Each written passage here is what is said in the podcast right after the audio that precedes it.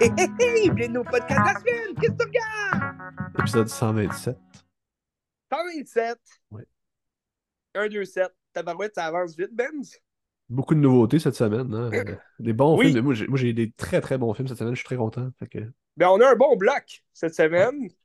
Un gros bloc québécois. Pur et dur. Ben, tu sais, c'était une belle période pour le cinéma québécois euh, en ce moment, dans les sorties qui sortent. Là. Mettons jusqu'à mois de novembre, là, il y en a plein de bons qui s'en viennent. C'est le fun. Vrai. Mais là, toi, t'es le chanceux qui a vu toutes les nouveautés aussi, le québécoise. euh, Oui. Oui. Très les, les chanceux. plus récentes. Là. D'ailleurs, j'ai été voir, j'étais à la première de Simple comme Sylvain lundi, puisqu'il sortait hier, en fait, le 22. Oui. Moi, lundi. Oui, c'est le- vrai. Je sais pas si plus quelle date, mais le lundi. Oui. Belle expérience. C'est sûr que l'expérience en salle joue pour beaucoup sur l'appréciation du film, mais le film est extraordinaire. là, ça va être. euh, Je vous le conseille fortement. là. Les critiques sont bonnes. Très, très bonne. Les critiques sont très bonnes. Je commence avec ça tout de suite. Là. Ben, je pense que oui, on pourrait commencer avec ça. Euh, fait que, Simple comme Sylvain, c'est le troisième long métrage de, de Monia Chokri, qu'elle a fait euh, La femme de mon frère puis Babysitter avant. Deux films qui sont extraordinaires, qui sont vraiment incroyables. Hmm. Mais Simple comme Sylvain, c'est une coche au-dessus de ça encore. Il y a tellement ouais? de maîtrise dans sa, sa réalisation. C'est tellement tête, tête, tête. C'est bon. C'est extrêmement drôle. Tu sais, ça riait comme un show d'humour. là. J'ai jamais vu ça. C'est sûr que c'est un public qui est conquis d'avance, puis que c'était Oui. genre des amis, puis du monde du milieu aussi. Fait que ça riait fort, Ouais. mais avec raison. C'était pas juste des rires de cour- courtoisie. tu sais, C'était drôle pour vrai. là. Genre vraiment drôle. Euh, puis dans le fond, c'est ça. L'histoire de Simple comme Sylvain. C'est euh, Magali Lépine-Blondeau qui joue Sophia, qui est une enseignante de philosophie à l'Université du troisième âge. Puis euh, elle a toujours son questionnement sur qu'est-ce que l'amour. L'amour, c'est- c'est-tu le désir qu'on a par rapport à quelqu'un, c'est-tu les points communs qu'on a, puis c'est toujours le. Essayer de comprendre ça, puis il n'y a pas vraiment de réponse. Puis justement, dans le film, c'est ça. Elle, elle est dans son milieu intellectuel, son chum, c'est genre un, un philosophe. Je sais pas trop ce qu'il fait, mais je pense que c'est un philosophe. il y a fait des discussions, des réflexions sur plein de sujets comme poussé. Puis, tu sais, demain, tu te poses trop de questions, c'est pas, pas nécessairement. euh, ça devient comme ennuyant puis aliénant, là, Ouais. remettre en question tout. Puis là, un moment donné, elle s'en va à son chalet parce que son conjoint, il peut pas être là. Fait qu'elle est seule au chalet. Puis là, ils font des rénovations. Puis c'est Pierre-Yves Cardinal qui s'appelle Sylvain qui est là pour faire les rénovations. Puis là, il y a comme un déclic, un coup de foudre. Puis il est comme, oh my god, genre, c'est qui ce gars-là? Puis à partir de là, ben, sa vie va comme chambouler parce que, tu sais, elle, voit comme le désir par rapport à cet homme-là, par rapport à ce que son mari lui rapporte plus, mettons, parce qu'il est rendu plate. Ou peut-être que ça a toujours été plate, puis elle s'en est juste jamais rendu compte. Puis si Sylvain, c'est un gars de construction. Fait que simple comme Sylvain, c'est. J'ai aimé l'approche qu'ils ont pris parce que c'est pas, euh, c'est pas condescendant en disant que c'est des imbéciles puis qu'ils peuvent pas réfléchir. c'est juste, il y a comme une simplicité de dire il se pose pas de questions, puis sa vie a l'air plus facile quand même. Même s'il a moins de connaissances, puis il est un peu moron, Ouais. euh, il n'est pas dépeint comme un épais. C'est ça, j'ai trouvé ça euh, ben, respectueux, puis c'était le fun. Ah, mais c'est pas le. tu sais, c'est pas le cas en général. C'est juste que c'est ça, c'est le, le cliché qu'on a des Ouais. gars de la construction, puis euh, les gars de la ville sont tous épais. Mais non, c'est pas ça, tu sais, c'est juste, ils ont. Ils ont Ben, y pas en de a, y en a, là. dis. Il y en a, il y en a. Oui, il y en a. mais ça, il y en a partout, tu sais. Je veux dire, il y a des profs aussi qui sont épais, tu sais. Ah Mais dans le sens que, tu sais, comme tu le dis, ça doit être quand même. euh, doit être le fun comment il est dépeint, quand même. Parce que juste dans l'annonce, on voit que, tu sais, il y a une espèce de, de, de comédie un peu qui, qui tourne autour de cette simplicité-là aussi. là. Ah, puis à un moment donné, il, il cite des affaires, puis comme, hey, de où ça vient? C'est-tu Rimbaud? Puis il dit, ah non, c'est Michel Sardou. Là, c'est bon. C'était bon. C'est un peu ça. Christy, Puis à travers ça, ben, c'est comme les hauts puis les bas de comme, hey, c'est-tu vraiment Rose qu'elle vit en ce moment parce que c'est le désir, mais est-ce que c'est bon pour elle? Ou, tu sais, tous ces questionnements par rapport à l'amour qui ne donnera vraiment pas de réponse tant que ça à la fin. C'est plus une question de classe sociale. Est-ce que les classes sociales peuvent cohabiter ou des affaires comme ça? Parce que je pense que généralement, euh, il me semble une statistique que j'ai vue, c'est 10% des couples qui viennent pas de la même classe sociale. Fait que ça, ça se merge tout ensemble, puis c'est pour ça que ça propension à comme ça propager euh, de classe sociale en classe sociale qui, qui grandit ensemble. tu sais. non, ouais. Euh, c'est ça. C'est quand même intéressant. Puis euh, l'esthétique est extraordinaire. Tu sais, c'est André Turpin. Tu as, vu Mathias et Maxime, c'est André Turpin aussi. Tu sais, C'est le directeur photo de Oui. Dolan. Puis de... parce que c'est un grand directeur photo au Québec. Puis je pense que dans le monde aussi, il était écœurant. Puis tu des fois, tu as comme des scènes que tu- on dirait que c'est de l'horreur, comme la manière que c'est filmé, sauf que c'est drôle. tu. Fait que c'est- je trouve ça génial. Hmm. Une esthétique un peu sale, t'as beaucoup de zoom in, zoom out. euh, c'est ça. Il y a beaucoup de, de bons comédiens aussi. Tu t'as Mathieu Baron qui a une scène. Puis pour vrai, je suis pas un grand fan de Mathieu Baron, mais il est très efficace, il est très bon dans son rôle. Son rôle il appartient bien. C'était le fun. Il joue le frère de Sylvain qui est un peu un, un moron de même aussi. euh, Des familles de classe sociale euh, ordinaire, là, tu sais. Ah, C'est ça. Mais moi, je le conseille fortement. euh, c'est très, très, très, très, très bon. là. ben, je suis très intéressé, très intéressé. J'étais censé aller le voir hier. Ouais. Comme tu sais, ben, ça n'a pas marché, mais euh, un jour ou l'autre. Un ça. jour ou l'autre. J'avais beaucoup aimé Babysitter. Mais là, tu Ben, me dis, c'est c'est une coche au-dessus? C'est- En termes de maîtrise de son médium, c'est une coche au-dessus. tu sais, J'ai trouvé. Là. Mais Babysitter, c'était extraordinaire aussi. Là. Moi, j'ai adoré ça. Oui, oui, mais mais bon. je te dirais que dans la... T'as-tu vu La femme de mon frère? J'ai vu la femme de mon frère aussi. Ben, c'est plus un J'ai peu dans les mêmes thèmes. accroché. Mais c'est les mêmes thèmes un peu. tu sais, C'est des, des, des, des- des discussions philosophiques un peu. Puis Je te dirais même la, la relation entre Magali Lépine Blondeau et son mari au début, c'est à peu près la même chose que Patrick Yvon puis euh, Anne-Elisabeth Bossé dans La femme de mon frère. C'est les, Ok. mêmes dialogues quasiment, ils se pitchent des affaires, c'est comme ok, je, je vois. Puis tu sais, c'est le fun parce que tu sais, Monia, je l'entends parler dans ses dialogues. Il n'y a pas, y a pas de grand cinéaste que tu entends comme ça. Tu sais, Tarantino, ça fait ça, puis il y en a quelques-uns, mais Ouais. Monia, ça marche comme ça, puis je trouve ça le fun. Ah, c'est bon. Ben, ça a l'air super bon. euh. D'après moi, il va être au cinéma pendant un bout. Là. Je- J'espère, j'espère. Mais tu sais, Ouais. moi, j'hésitais, à- je l'ai mis deux finalement dans ma liste de mon top 10 de l'année. Au début, je l'avais mis un, puis finalement, je l'ai reculé à deux, parce que je me suis dit, ça me reste pas dans la tête comme les chambres rouges, mais c'est plus maîtrisé que les chambres rouges encore, je trouve. Puis c'est ça. Mais c'est ça, t'as pris un, un plaisir un peu plus euh, énorme de voir les chambres rouges. Ben, les chambres rouges, c'est parce que ça te reste dans la tête. là, je trouve qu'il y a des. Ouais. Mettons, les chambres rouges, il est pas parfait parce que tu as des scènes un peu bizarres que tu es comme, ok, c'est whack, mais ça marche quand même. Ouais. Tandis Mhm. que dans le scène comme Sylvain, tout est genre. À, à- tout prête de même, là, puis tout est bon, puis il Ah n'y a, ouais. pas de, y a pas de fausse scène, il n'y a pas rien qui appartient pas à son film. Je trouve ça génial. là. Ben, tu sais, comme tu disais, on, on est dans une bonne période des films québécois, mais même, je te dirais, cette année, il y a des très bons films québécois, je trouve. euh. Ben, c'est juste les deux autres que j'ai été voir aussi. euh, C'était très bon. Les deux étaient très très bons aussi. j'ai Oui. adoré. Ben, si tu veux, parlons-en. euh. Tu, tu, tu avec euh, Mathias et Maxime ou tu veux que j'aille tout de suite avec un autre? Tu- ah, tu, ben oui, je peux, je peux y aller avec Mathias et Maxime. Ouais, vas-y. Je t'ai suivi cette semaine. Euh, ben, je, vais, je vais te parler un peu plus tard de deux, euh, deux films américains, mais euh, qui jouent sur les mêmes thèmes un peu, parce que c'était une autre nouveauté aussi. Mais bref, je t'ai quand même suivi le bloc québécois pour qu'on aille un, un bloc vraiment intéressant dans Jaser, puis avoir tous les côtés de la médaille. OK? Là, il n'y a pas de chicane. J'ai écouté, il me restait un film de Zahid Dolan à regarder pour compléter euh, toute la filmographie de Zahid Dolan. Euh, C'était Mathias et Maxime, film de 2019, juste avant la COVID, je pense, qui est sorti. Puis, euh, fait que c'est ça, je l'avais euh, tapé à un moment donné à Radio-Canada. Je sais pas sinon où trouver ce film-là. je- En DVD. En DVD, sûrement, ouais. Je l'ai- en DVD. Mais bref, Mais je pense qu'il est-tu sur Crave? Je pense qu'il est sur Crave. il est peut-être sur Crave. C'est vrai qu'il y a pas mal de films de Zahid Dolan sur Crave, dont Mommy. Mais euh, tout ça pour dire, Mathias Maxime, je sais que tu, tu m'en avais parlé, tu m'avais dit, hey, tu vas aimer ça, tu sais, il y a une bonne vibe, tout. Puis euh, je m'attendais à aimer ça parce que j'ai j'ai comme. Tu sais, les derniers films, tu sais, quand je m'étais fait, euh, c'est dans le temps de la Saint-Jean, je m'étais fait un bloc Xavier Dolan. Je m'étais tapé du Xavier Dolan toute la semaine. Puis là, j'étais un peu euh, saturé là, de Xavier Dolan, mais j'avais beaucoup aimé, tu sais, euh, Mommy, euh, euh, Juste la fin du monde. euh, puis ben, je venais de me taper, je pense, la nuit où Laurier Goudreau s'est réveillé. Puis ça, j'avais vraiment, j'avais vraiment aimé. Puis là, Mathias et Maxime, je m'attendais quand même à quelque chose de grand. Parce que j'ai, Ouais, j'ai- ouais. c'est ça, j'étais. Mais, tu sais, j'avais beaucoup d'attentes. Puis finalement, j'ai, pas eu des grosses attentes. Ben, dans le fond, j'ai, pas eu un grand film devant moi. de- J'ai, pas embarqué. Euh, j'ai trouvé que le, le scénario était un peu décousu. Euh, Qu'est-ce que je pourrais dire? Ce que j'ai aimé, c'est un peu, on s'en est jasé aussi un peu. Ce que j'ai aimé, c'est les relations, peut-être quand ils sont, euh, les relations entre les personnages, quand ils sont en gang. Parce que c'est, c'est l'histoire, euh, ben, je pense que tu en avais déjà parlé au, au podcast, mais c'est l'histoire de, euh, Mathias et Maxime, euh, qui sont deux très bons amis, des amis d'enfance. Puis là, ça commence un soir, ils s'en vont dans une soirée entre amis. Là, ils sont comme cinq amis super proches, cinq ou six amis super proches.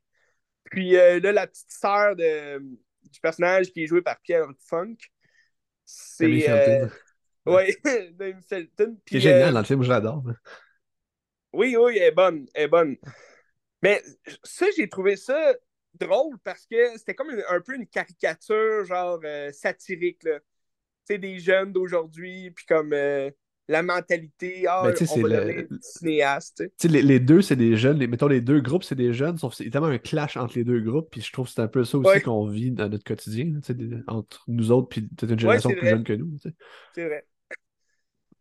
Puis là, elle, elle veut faire un petit film pour son cours de cégep. Puis là, le film, c'est juste de voir deux gars qui se french. Puis là, ça a tombé sur Mathias et Maxime, que là, il y a comme des espèces de.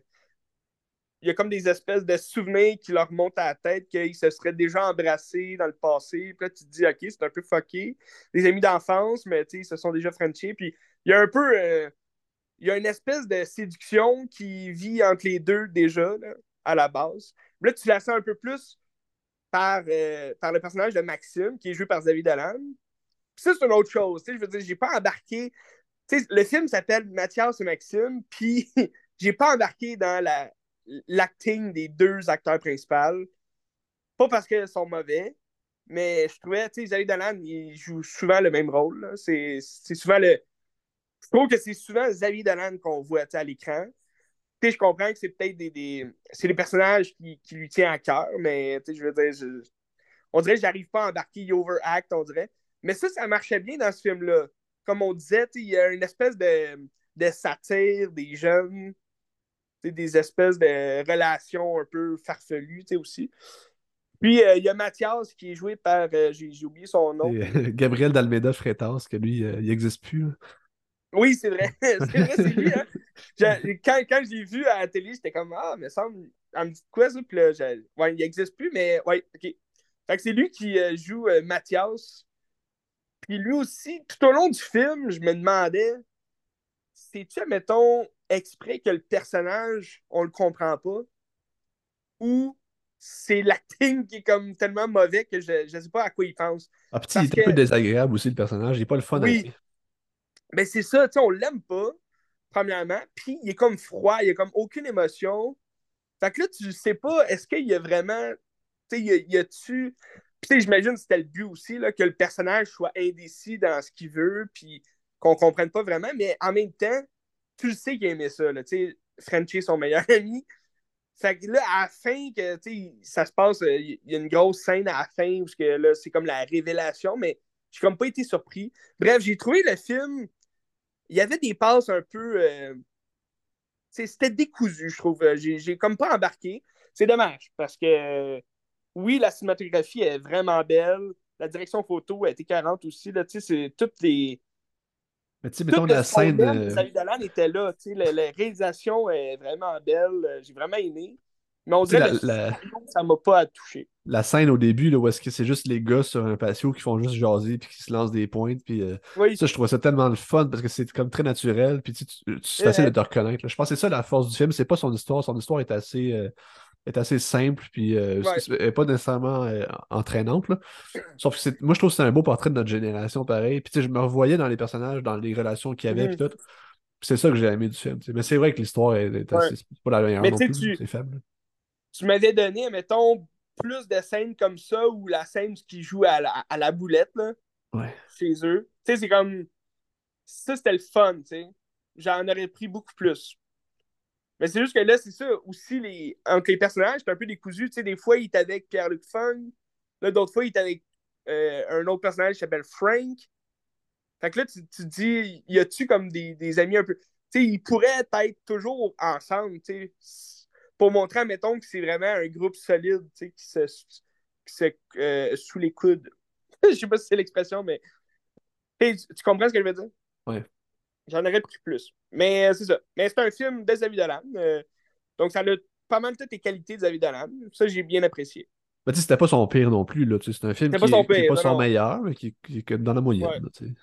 La moyenne. On l'accepte. On l'accepte. Donc, euh, c'est pas mal ça pour Mathias et Maxime. Euh, Ça.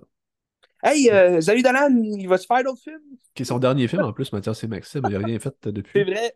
Ben, il a fait euh, la, la nuit où Laurier Goudreau Ouais, s'est réveillé, mais C'est pas un film. on le compte pour une série, c'est ça, une mini-série. Que d'ailleurs, elle joue sur Télé-Québec. Ouais, mais je pense qu'elle achève, parce que. Me semble que ça l'achève. Mais sûrement qu'elle est ben- gratuite sur l'application, Ben, j'imagine. c'est ça, je pense, Ouais. c'est sur l'application. Donc, Ouais. allez voir ça. Checkez ça, ça vaut la peine, c'est extraordinaire. Ah ouais, j'ai adoré. Euh, je peux parler de la- l'autre nouveauté que j'ai été voir, qui est sortie vendredi dernier. Euh, c'est Solo de Sophie Dupuis. Oui. Euh, film très intéressant. Moi, j'avais- j'ai vu les deux autres avant. Je sais pas si tu les as vus, Chien de garde puis Souterrain. Mais écoute, j'ai pas vu ces deux premiers films, mais je me suis dit en plus, j'ai juste pas pensé cette semaine des, des regarder. Parce que Chien de garde, justement, on parlait de l'application Télé-Québec. Chien de garde est sur l'application Télé-Québec. C'est gratuit, allez-y. Ouais. Puis bon. j'ai tapé, il y a quelques mois, j'avais tapé Souterrain. Puis je l'ai juste pas regardé encore, mais je me suis dit, ah fuck, j'aurais pu le regarder cette semaine pour t'accompagner. Fait que je suis désolé, mais c'est ça. Ben, écoute, c'est jamais trop tard, là. C'est des grands films. C'est ça. C'est- Souterrain, c'est son meilleur des trois, à mon avis. C'est vraiment extraordinaire. Les trois sont très bons aussi, là. Mais euh, c'est ça. Le cinéma de Sophie Dupuis, dans le fond, c'est des immersions dans des univers ou dans des mondes. Euh, Ouais, parce que j'allais dire, ça a-tu comme un lien, en- tu sais, elle a-tu comme un thème qui revient, tu sais, dans, dans ses films? Euh, non, je te dirais que c'est assez commun. Ben, c'est assez différent chacun de, de- de- des autres. Tu sais, Chien de garde, Ouais, dans le fond, c'est un film sur les une, une famille un peu dysfonctionnelle qui sont dans le crime organisé un peu, puis il y en a un qui essaie de s'en sortir. Et- Qui était bon. C'était- Moi, j'ai vraiment aimé ça. Euh, le deuxième, Souterrain, c'est c'est dans le monde des mines, à- des mineurs à Val d'Or. Puis c'est Ouais. comme un peu, il se passe des affaires, puis il y en a un qui est dépressif, puis ça chie, puis c'est comme euh, un peu cette masculinité toxique-là du monde euh, ouvrier, des affaires comme ça. C'était très bon aussi. C'est toujours des immersions dans des univers comme ça, tu sais, les mineurs, le crime Ok. organisé, puis là, c'est dans le monde euh, des dragues. Mais c'est pas un film Ouais. sur la drague. Tu sais, oui, il y a beaucoup de drague dans ça, c'est le fun. C'est très coloré, c'est le fun, sais, de voir ça.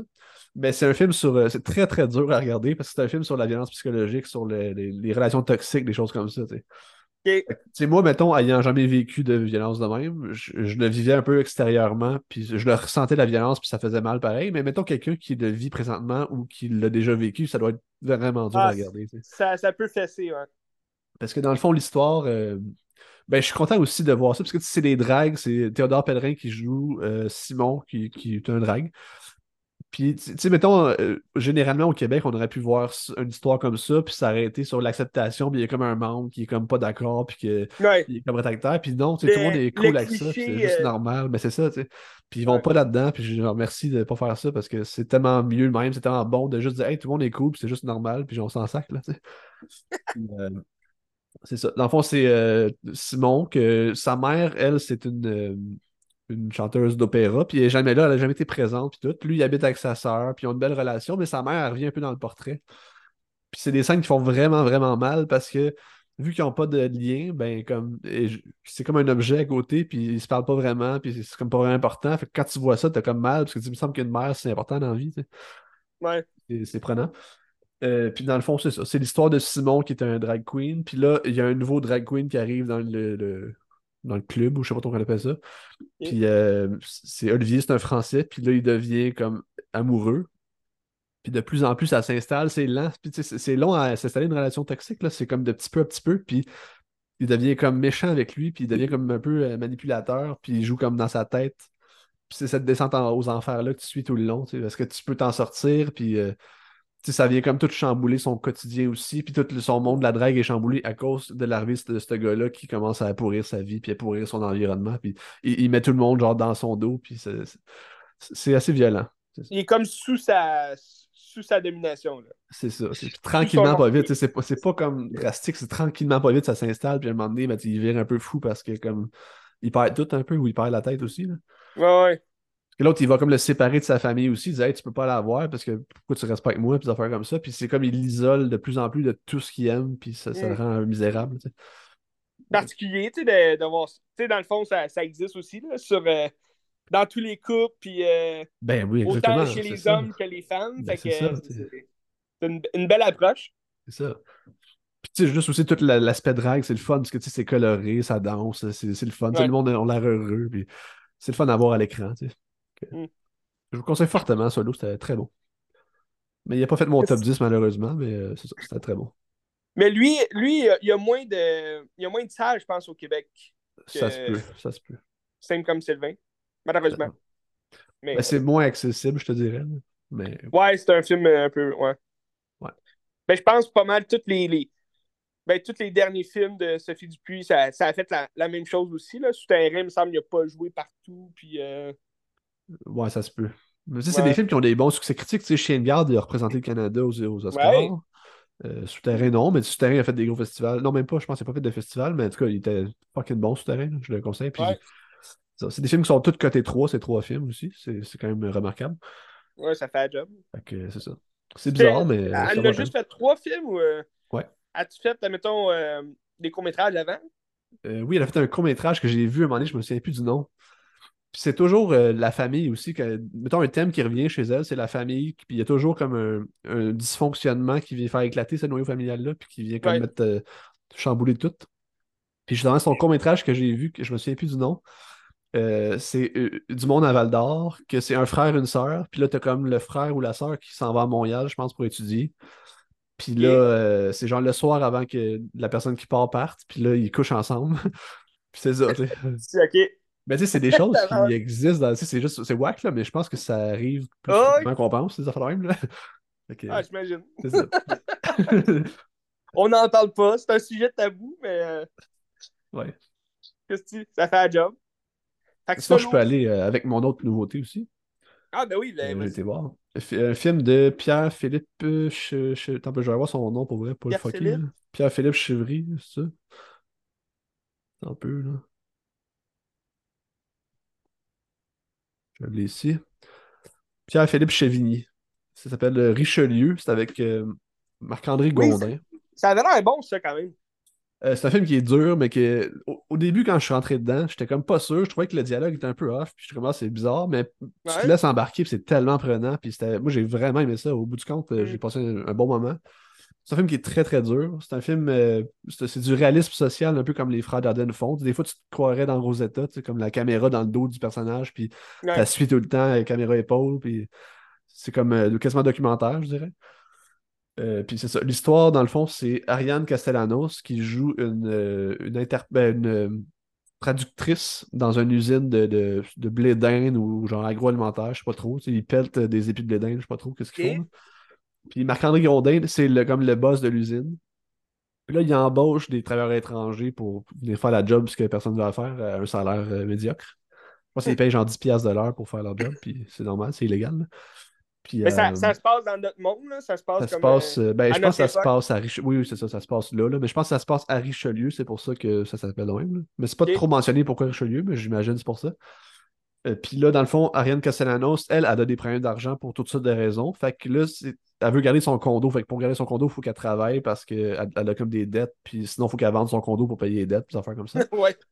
Puis euh, là, elle est comme pris entre le boss puis les travailleurs étrangers parce que pour elle, elle est juste la traductrice de tout ça. Sauf que là, le boss, il donne des consignes à faire respecter, mais elle, elle voit les conditions des travailleurs, puis c'est dégueulasse, c'est c'est pas Ouais, humain. Puis elle, en même temps, les travailleurs la voient comme le représentante parce que c'est comme l'intermédiaire entre le boss puis les deux. Fait que là, elle est comme pris entre deux chaises. Mm. Puis euh, euh, dans le fond, c'est ça. Puis euh, t'as comme une scène à un moment donné, je te dis, là, il y, a- il y a une scène, tu sais, des, des choses fucked up là, dans, dans le cinéma, j'en ai vu, tu sais, des, des choses difficiles à regarder, puis tout, là, bizarre. Mais dans ce film-là, il y a une scène qui est comme vraiment à ma limite de ce que je suis capable de tolérer en regardant. C'était vraiment dégueulasse pour moi. C'était Ah ouais? pas, si graphique que ça, là, mais c'était comme. C'était tellement réel que j'étais pas bien quasiment. C'était vraiment Mais horrible à regarder. C'est une opération à, une opération à, à fret là, sur un personnage, ouais, c'est ça. Christy? Puis euh, ce que, ce que j'aime aussi du film, c'est ça, c'est que dans le fond, c'est le combat entre les travailleurs puis le boss. C'est c'est juste ça le film euh, où est-ce qu'on est chamboulé. Puis euh, la personnage principale, dans le fond, euh, c'est un enjeu moral de savoir qu'est-ce que je fais. Est-ce que je garde la job malgré les malgré que ça me plaît pas puis que genre c'est contre mes valeurs ou je la garde Ouais. parce que j'ai des dettes à payer. Ben, je trouve ça, que- le- Oui, ça vient jouer dans, dans le système des valeurs d'une personne. tu sais. Ben, je trouve que ça représente tellement bien notre société que, tu sais, il y a une poignée de, de gens qui contrôlent l'argent dans la vie. Ouais. Puis ils ont réussi à, comme tout nous individualiser, à dire, hey, c'est dégueulasse ce qu'on voit, sauf que j'ai besoin de ma paye, tu sais.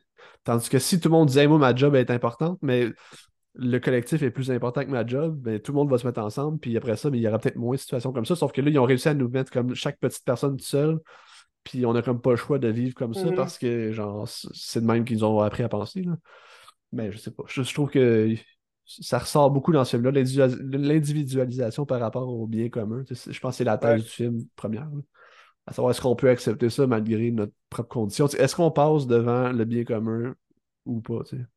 Ouais. Je trouve ça Ben, surtout, surtout que c'est, si c'est des immigrés, c'est comme eux autres qui arrivent, puis ils pensent que c'est ça le Québec. Puis c'est comme.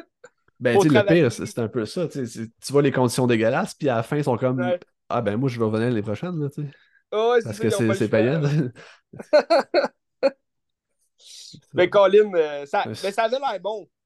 Moi, je, parce que ça a joué quand même. euh, ben, ça a joué dans mon coin, ce film-là, mais il a pas joué longtemps, puis euh, c'est dommage. Ben, je pense que c'était sa troisième semaine cette semaine, puis il doit Ouais, quitter l'affiche bientôt. là. Puis le, le Réal, y a-tu fait d'autres choses avant? C'était son Est-ce premier long métrage. premier, Je pense que c'est son premier long métrage. Quand même, euh, dirais-tu que c'est puissant comme premier euh, long métrage? Ah, absolument. C'est- c'est- En plus, c'est très bien maîtrisé. J'ai j'ai adoré ça. c'est- C'est c'est- c'est pas amateur. Ben, en fait, c'est sûr que c'est pas amateur, mais euh, Ouais. il y a une belle maîtrise d'ailleurs. Tu sens qu'il sait ce qu'il fait, puis il est en confiance. ça. Quand même réussi à avoir Marc-André Grondin, quand même pas rien. Ah, puis, tu sais, Marc-André Grondin, c'est un méchant aussi. il est représenté comme le méchant du- de ça, puis c'est comme euh, c'est lui qui nous donne les mauvaises conditions.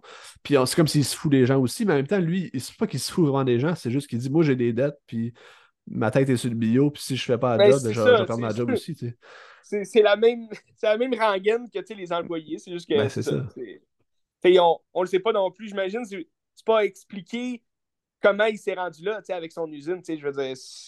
En fait, c'est si, pas son euh, usine, c'est c'est juste qu'il est, c'est lui le boss. est Ok, c'est le gérant, chef. Ben, genre, c'est ça. Parce que c'est genre des Français en haut, puis les autres sont pas contents, puis on se dit, moi, te changer Ah, si tu fais pas la job. Fait qu'il y a- il y a comme beaucoup de pression. Puis tu, peux sympathiser avec le gars pareil, même si c'est un tas de marde, là, tu sais, mais Ouais, à, à une certaine limite. Là, tu sais. euh, c'est lui, ouais. c'est lui le tonne de marde quand même. Euh, ok. Mais Colin, des bonnes sorties euh, au cinéma. Ouais, ça, ça va sortir euh, sur plateforme éventuellement, j'imagine. Ah, si ça vous a donné pas au cinéma, ben checkez ça absolument, parce que c'était trois. euh, les trois films étaient extraordinaires. J'ai beaucoup aimé. On est chanceux. Ouais. ouais. Ben écoute, euh, je t'ai suivi cette semaine dans le, le bloc québécois. Puis je m'attendais pas à ça, mais c'est ça. Le hasard de la vie a fait en sorte que tous les autres films québécois que j'ai regardés sont tous reliés par le même thème, qui est la crise d'octobre de 1970, euh, à propos euh, du Front de libération québécois, euh, le FLQ. Donc j'ai regardé, ben, je, te parlerai, euh, parce que oui, euh, il y en a un sur les, trois films que j'ai regardé qui est un peu plus rough, que j'avais jamais vu, puis que tu m'avais déjà parlé. Mais, je vais commencer avec le premier que j'ai regardé, qui est euh, La Maison du pêcheur. C'est un film euh, de.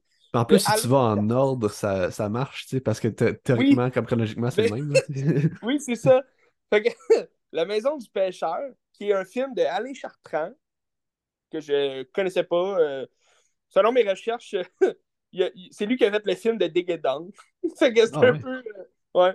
Il n'y a, pas. euh, il y a pas grand film à son actif. là. Je pense que c'est un acteur aussi, mais euh, Maison du pêcheur, c'est un film de 2013 que je me souviens avoir vu l'annonce au cinéma, mais j'avais jamais regardé ce film-là.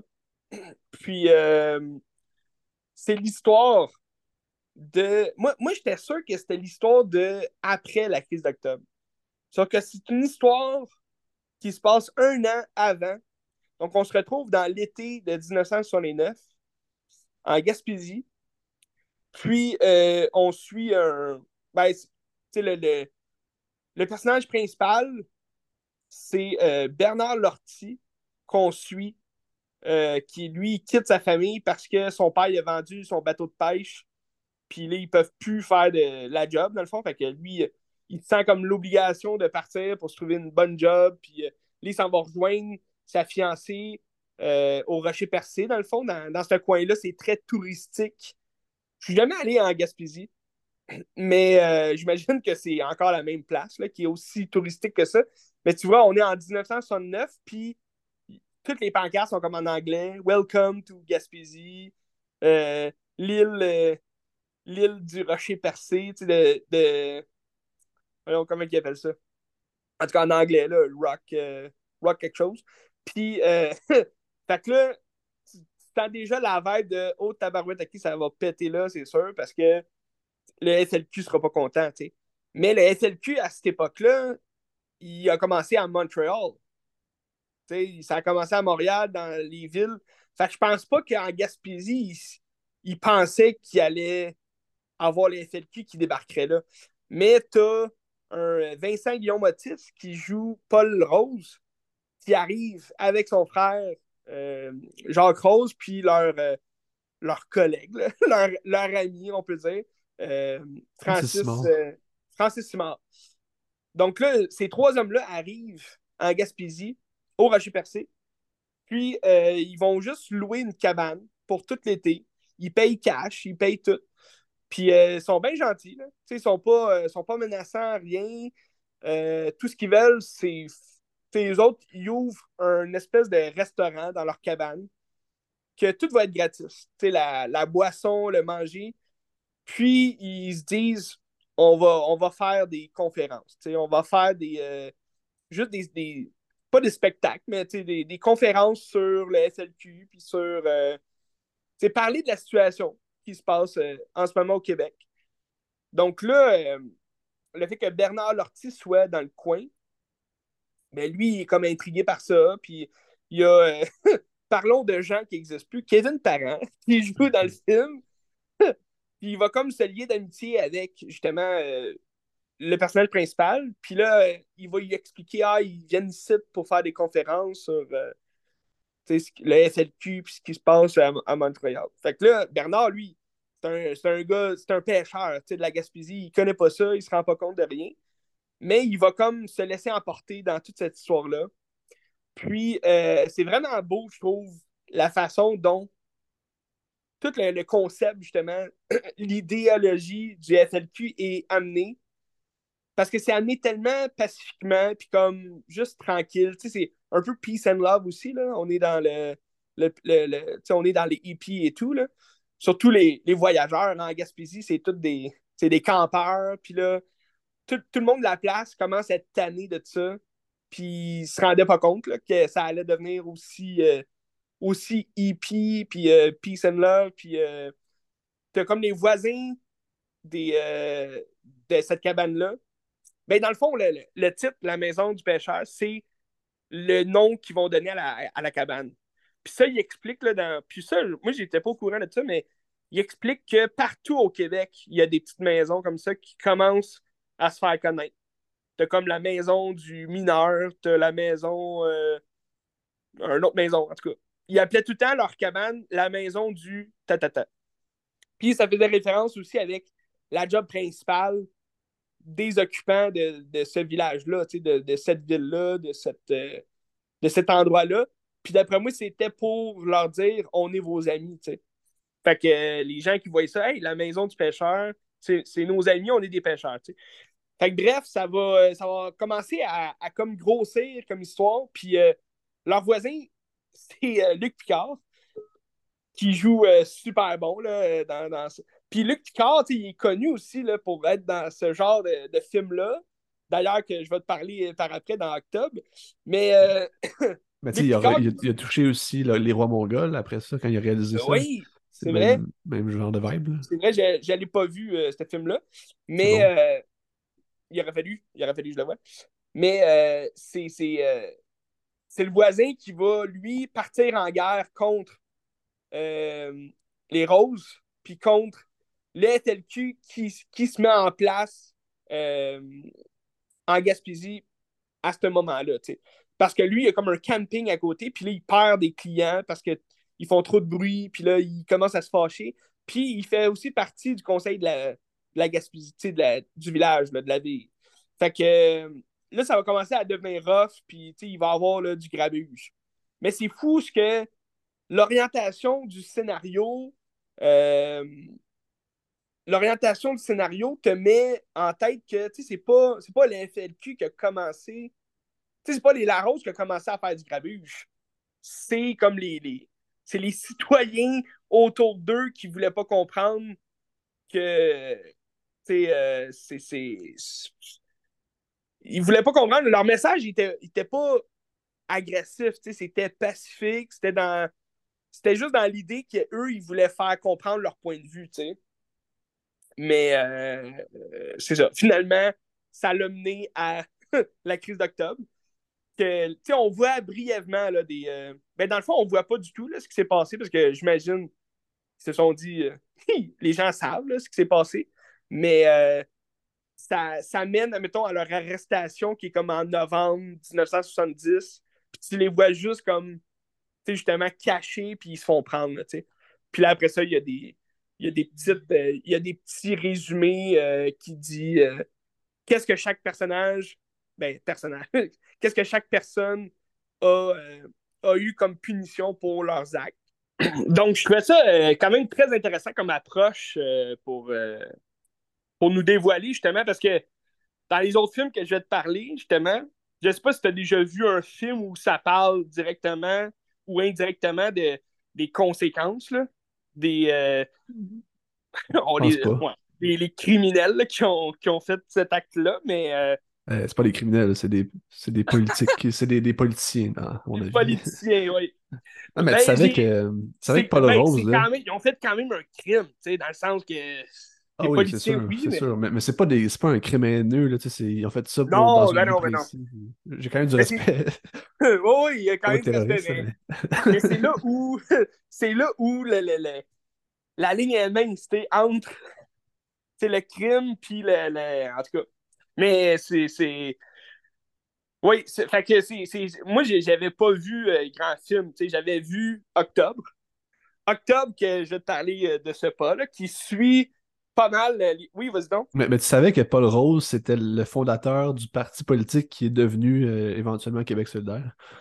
Oui, encore, ben là, il est mort aujourd'hui, Paul Rose, mais il a toujours été comme très politisé et très impliqué dans la lutte ah, oui. pour les, les, gens moins, moins euh, financièrement euh, chanceux.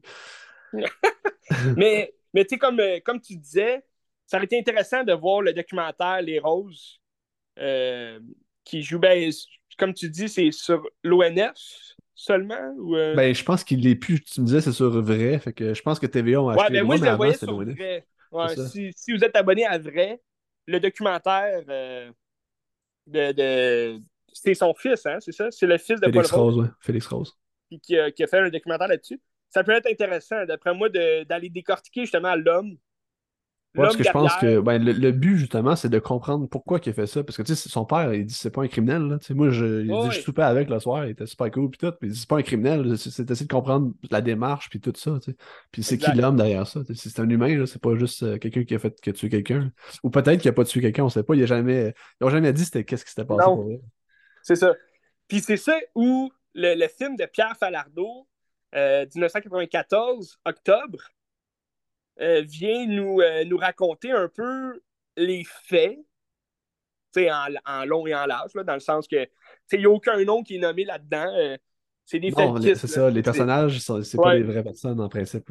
C'est ça, c'est comme.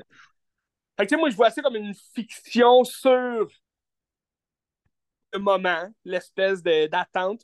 Mais tu vas voir que dans pas mal toutes les, tous les films que j'ai regardés cette semaine, qui est par rapport à la crise d'octobre, euh, je trouve que ben peut-être il y en a un euh, ouais, il y en a un autre que c'est moins présent, mais je trouve que les, le réalisateur, les réalisateurs, en fait, ont quand même pris, euh, je dirais pas un parti pris, mais je trouve que leur.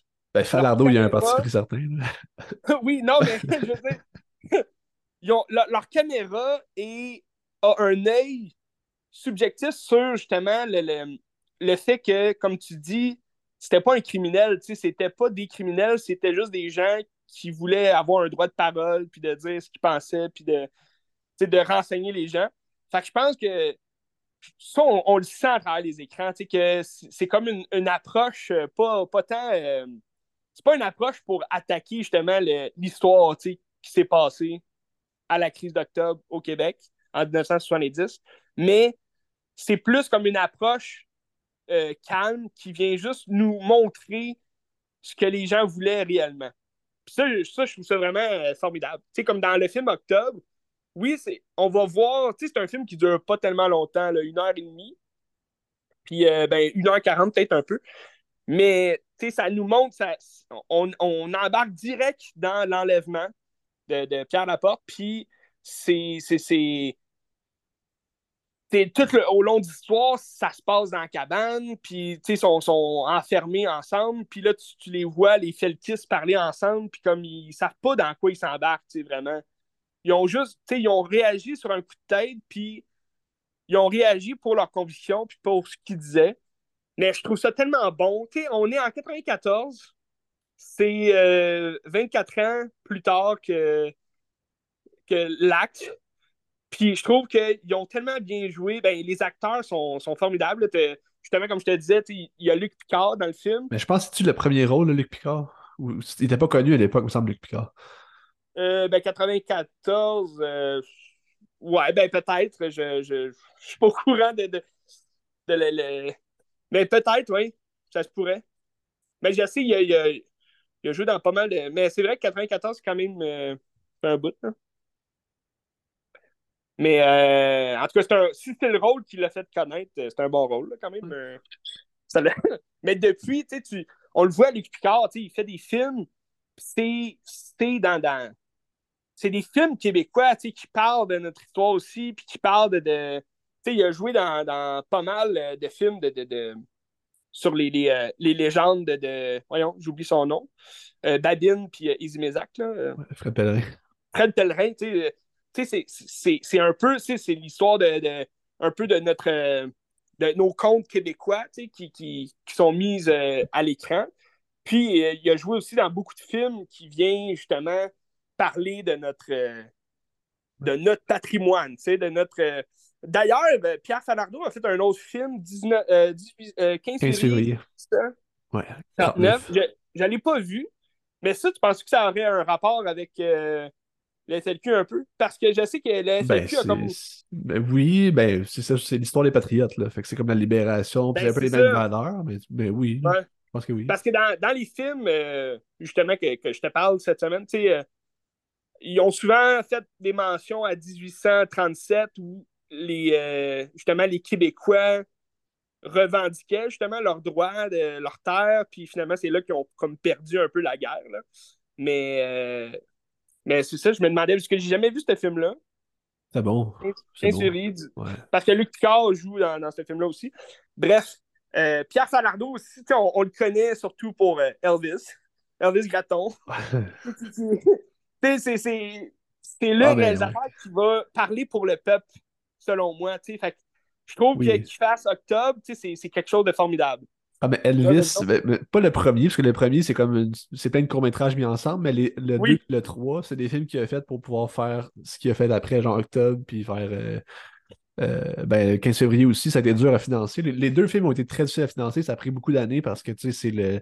C'est le Canada qui finance les films en général, avec le Québec, mais entre le Canada. Puis là, si tu chies sur le Canada, ben, il n'aime pas bien ça. Hein. ça. ça a été très, très, très compliqué à financer, ça a été long. Ah, ben, j'imagine. Mais tu sais, c'est ça. Fait que Octobre, c'est un film. Euh, c'est un film pour le peuple, je pense, qui, qui parle du peuple. Puis, euh, tu sais, oui, c'est un acte qu'on verrait comme violent ou comme euh, criminel, tu sais, d'enlever quelqu'un, puis de, de, de, vouloir faire des, des revendications, mais. tu La, la, chose à, à, à, se rappeler aussi, puis en voyant le film, c'est ce qu'on comprend, c'est que le Front de libération du Québec, c'était pas un, des terroristes, là, tu en bonne et due en tout cas. C'était pas, pas ça leur but. C'est juste qu'en voyant, euh, en voyant la maison du pêcheur juste avant octobre, tu, comprends aussi un peu. Ben là, je sais pas à quel point c'est, comme véridique, les faits, mais tu vois que c'est, c'est pas eux qui ont apporté la guerre à, ça. C'est eux qui ont répondu à la guerre qu'on leur apportait. Fait que dans le fond, oui, c'est une guerre, mais c'est une guerre politique un peu plus, comme, comme tu disais. Puis, euh, fait que là, moi, moi, je regarde ça, puis là, je suis comme. Euh, je suis vraiment euh, dans l'histoire, puis je vois. J'ai comme la surprise qu'à Télé-Québec passe Les Ordres de Michel Brault, qui est réalisé 20 ans avant octobre, donc 1974. Puis là, je me dis, OK, c'est un signe, il faut que je le regarde. Parce que je ne l'avais jamais vu, puis tu m'en as souvent parlé. Euh, justement, si vous n'avez pas écouté notre centième épisode, c'est euh, un épisode spécial qu'on a fait sur nos plus grands films de tous les temps. Nos meilleurs films, en fait, de tous les temps. Puis, euh, tu, m'avais parlé des ordres à ce moment-là. Puis je les ordres, là. C'est le meilleur film québécois de tous les temps. Moi, c'est dans mon top 10 des films, des meilleurs films de tous les temps. Pas de préférence, mais dans les meilleurs de tous les temps, c'est dans mon top 10, assurément. Ben écoute, c'est. Pour vrai, j'ai vraiment adoré. J'ai vraiment adoré. Euh... Puis d'ailleurs, si vous voulez l'écouter, il est sur euh, l'application Télé-Québec. Ah oui, Donc, cool. Ouais, il, est gratuit là, en ce moment. Fait que. Euh, c'est un film d'environ 1h50 sur l'après euh, de la crise d'octobre, si on veut. Là. Ben, le, c'est comme le pendant, mais c'est comme juste l'après. Là, euh, ça explique vraiment en bonne et due forme qu'il y a environ 250 euh, personnes qui ont été chassées de leur maison durant ce, temps-là. Ils ont été enfermés contre leurs droits. Ils ont, ils ont été enfermés sans, sans, mandat. pour aucune, raison. Est-ce que c'était des syndicalistes, des artistes ou des, des mères un peu revendicatrices? Tu sais, c'est... c'est là que tu te dis, OK, le gouvernement avait vraiment tous les droits dans le sens qu'ils se sont donné le droit de rentrer chez n'importe qui sans mandat, fouiller euh, tout ce qu'ils voulaient, arrêter n'importe qui. Sais, moi, j'ai ri, mais c'était tellement comme. Ça devait être tellement désagréable. Tu sais, la voisine qui se fait déranger, tu sais, elle se fait cogner chez elle puis finalement, ils sont même pas à bonne place, mais ils, lui disent restez là, tu sais. Puis ils rentrent chez dans le bon appartement. Puis finalement, à la fin, ils arrêtent aussi la madame, tu sais, pour. tu sais, la madame vient de se réveiller. C'est comme, qu'est-ce que vous voulez? Puis ils l'arrêtent pareil, tu sais, c'est comme. C'est le pire, là. Le, pire, c'est ah. pas, pas qu'ils en mettent pour le film, c'est des témoignages qui ont été cherchés, oui, oui. ça s'est passé pour vrai, là, tu sais. Ben, c'est ça, c'est ça qui est écœurant, c'est que euh, là, ils, disent qu'il y en a environ deux. Ben, au début, tu as comme un, petit texte qui dit qu'il y en a environ 250 qui ont été arrêtés, puis tous ont été relâchés dans les 10-20 jours euh, suivants. Mais tu sais, 10-20 jours en prison pour aucune espèce de raison qui, sont données, tu es traité comme la merde. Puis là, justement, ça dit que c'est euh, le film est basé sur 50 euh, témoignages de, ces gens-là qui ont sorti de prison. Puis, tu sais, c'est récent, c'est frais, comme tu me disais tantôt, sais, c'est frais dans, la mémoire des gens. On est en 74, ça fait quatre ans de ça. Euh, c'est tellement beau aussi visuellement de voir cette déchéance-là au Québec. tu te dis, ah, ça arrive dans les films américains. Parce que c'est clairement, tu sais, moi, je l'ai vu comme un film de prison. C'est un, un, film de prison puis de, d'atteinte à la liberté des droits. Mais euh, c'était tellement beau visuellement de voir ça, cette espèce de. C'est un raid, c'est carrément un raid dans la ville, dans, la province du Québec, pour strictement rien. Puis, euh, ben, je pense que c'est surtout Montréal qui a sûrement été euh, visé. Mais, euh, mais tu sais, là, tu suis cinq personnes qui sont, qui sont mis en prison, puis qui, tu sais, ils ont vraiment aucun droit, puis ils sont maltraités, puis toute l'équipe. Puis, à travers ça, ben, au, courant de leurs histoires, tu rencontres les comédiens euh, qui vont raconter leur rôle, dans le fond, qui vont parler de leur rôle. Mais là, c'est comme un docu-fiction, puis c'est vraiment, c'est vraiment intéressant, c'est vraiment intelligent. Euh... J'ai pas de souvenir d'un film qui fait ça comme ça aussi. C'est comme unique euh, comme Non. oui, puis, tu sais, c'est tous les petits détails, tu sais, les, les, interactions euh, hasardeuses des personnages. Tu sais, juste avant qu'ils aillent en prison, t'as comme le, mari et sa femme, les, les Boudreaux, là, qui, sont, euh, qui sont arrêtés, mais comme séparément. Puis, tu vas voir la Marie Boudreau qui est dans sa caravane de, emprisonnée. Là, elle est attachée, elle s'en va dans la prison pour femmes. Puis là, la, voiture s'en va, puis tu as le même plan que là. Tu sais, Michel Beau, il fait un estique de job de réalisateur. Là. Puis tu as le, le, même plan, il fait juste un parallèle un peu, puis t'as comme euh, son mari qui est joué par Jean Lapointe qui arrive dans un char de police, puis lui, il est arrêté là, puis ils verront plus pendant euh, une vingtaine de jours. Là, tu, tu te dis, Colin, c'était quand même quelque chose. Sais, les enfants restent à la maison, c'est comme OK, mais arrangez-vous, vos parents sont en prison. Oui, mais c'est ça, tu sais, ça, ça, raconte que, tu sais, il y en a qui étaient en prison puis que leurs enfants, il n'y avait même pas de babysitter. Tu sais, c'est comme une tabarnache. Euh, il n'y avait aucun respect pour le peuple. Juste la scène. Des, euh, Juste des attaques, tu sais. La scène de torture de Claude Gauthier en prison, là, tu sais. Quel gang de mm-hmm. trou de cul, c'est incroyable. Ah oui, Des gens qui ont vécu ça pour vrai, c'est épouvantable. oui, il se fait dire. Euh... Non, là, je le dirai pas. Écoutez-le. c'est un film. Pour vrai, c'est plein de surprises. Oui, je m'attendais à un bon film. Parce que c'est rare que tu me dis, ah, ce film-là, c'est magique, puis finalement, c'est pas bon. Mais euh, c'est plein de surprises parce que je me suis surpris à justement trouver des, petits détails que c'est juste écœurant que, tu sais, ça se soit fait en 74, puis qu'aujourd'hui, il y a des films qui sont faits comme de la merde, Mais, euh, mais tu sais, 74, tu dis, tabarnache, euh, les idées à travers ça, c'était tellement beau, tellement bon. Tu comme un clash à un moment donné, parce que le film, une grande partie du film est en noir et blanc pour le, présent. Puis comme, ben le présent, ouais, le quand ils, quand ils parlent, comme dans les faits documentaires, puis euh, aussi dans leur passé, si tu veux, c'est euh, libre chez eux, puis dans leur vie quotidienne. Puis c'est quand ils rentrent en prison, c'est en couleur, puis là, tu te dis, tabarouette, euh, c'est bien pensé. C'est comme la prison, c'était leur seule existence, si tu veux. Là. Pendant ces 20 jours-là, c'était comme ce qu'ils vivaient. Ben là, ils voyaient clair, puis ils voyaient qu'ils étaient là pour rien. Puis ah, mais ça se ferait pas aujourd'hui.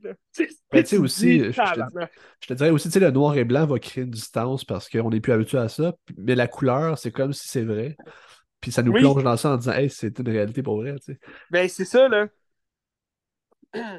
Mais en tout cas, c'était vraiment bon. J'ai adoré.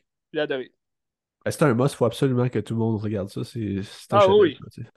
Mais c'est pas, pas assez connu, dans le sens que oui, les gens qui ont, qui ont, étudié, travaillé en cinéma, ils vont en connaître des films, là, mais le, le peuple. Mais tu sais, première fois je l'ai vu, aussi, La première fois que je l'ai vu, c'était dans un cours de littérature au cégep. ouais, mais tu vois, mais c'était tellement. Les ordres, tu te dis, ah bon, ça va être un film sur, euh, sur quoi, sur la politique et tout. Et oui, oui, il y a beaucoup de il y a beaucoup de liens sur la politique. Tu sais, le FLQ, de toute façon, la crise d'octobre, c'est une guerre politique, mais ce film-là, c'est un film de prison. Tu sais, c'est un film de. C'est un drame, tu sais. Mais tu sais, je serais curieux de voir la, réception que ça a eu comme à l'époque par rapport au gouvernement, des affaires comme ça, comment ils ont perçu ça, puis ça a dû être mal, ben, reçu pour eux. Mais tu vois, le, film a gagné à Cannes, je pense, en 75. Gagné un prix à Cannes, je pense, c'est-tu le prix du jury? Je sais pas. Prix du public, en tout cas. Je vais aller voir. Ça a gagné un prix, ça, ça le dit au début du film. Je ne sais pas si c'est juste la, la. Parce que la, la, la, la, remasterisation du film est vraiment belle aussi. Là.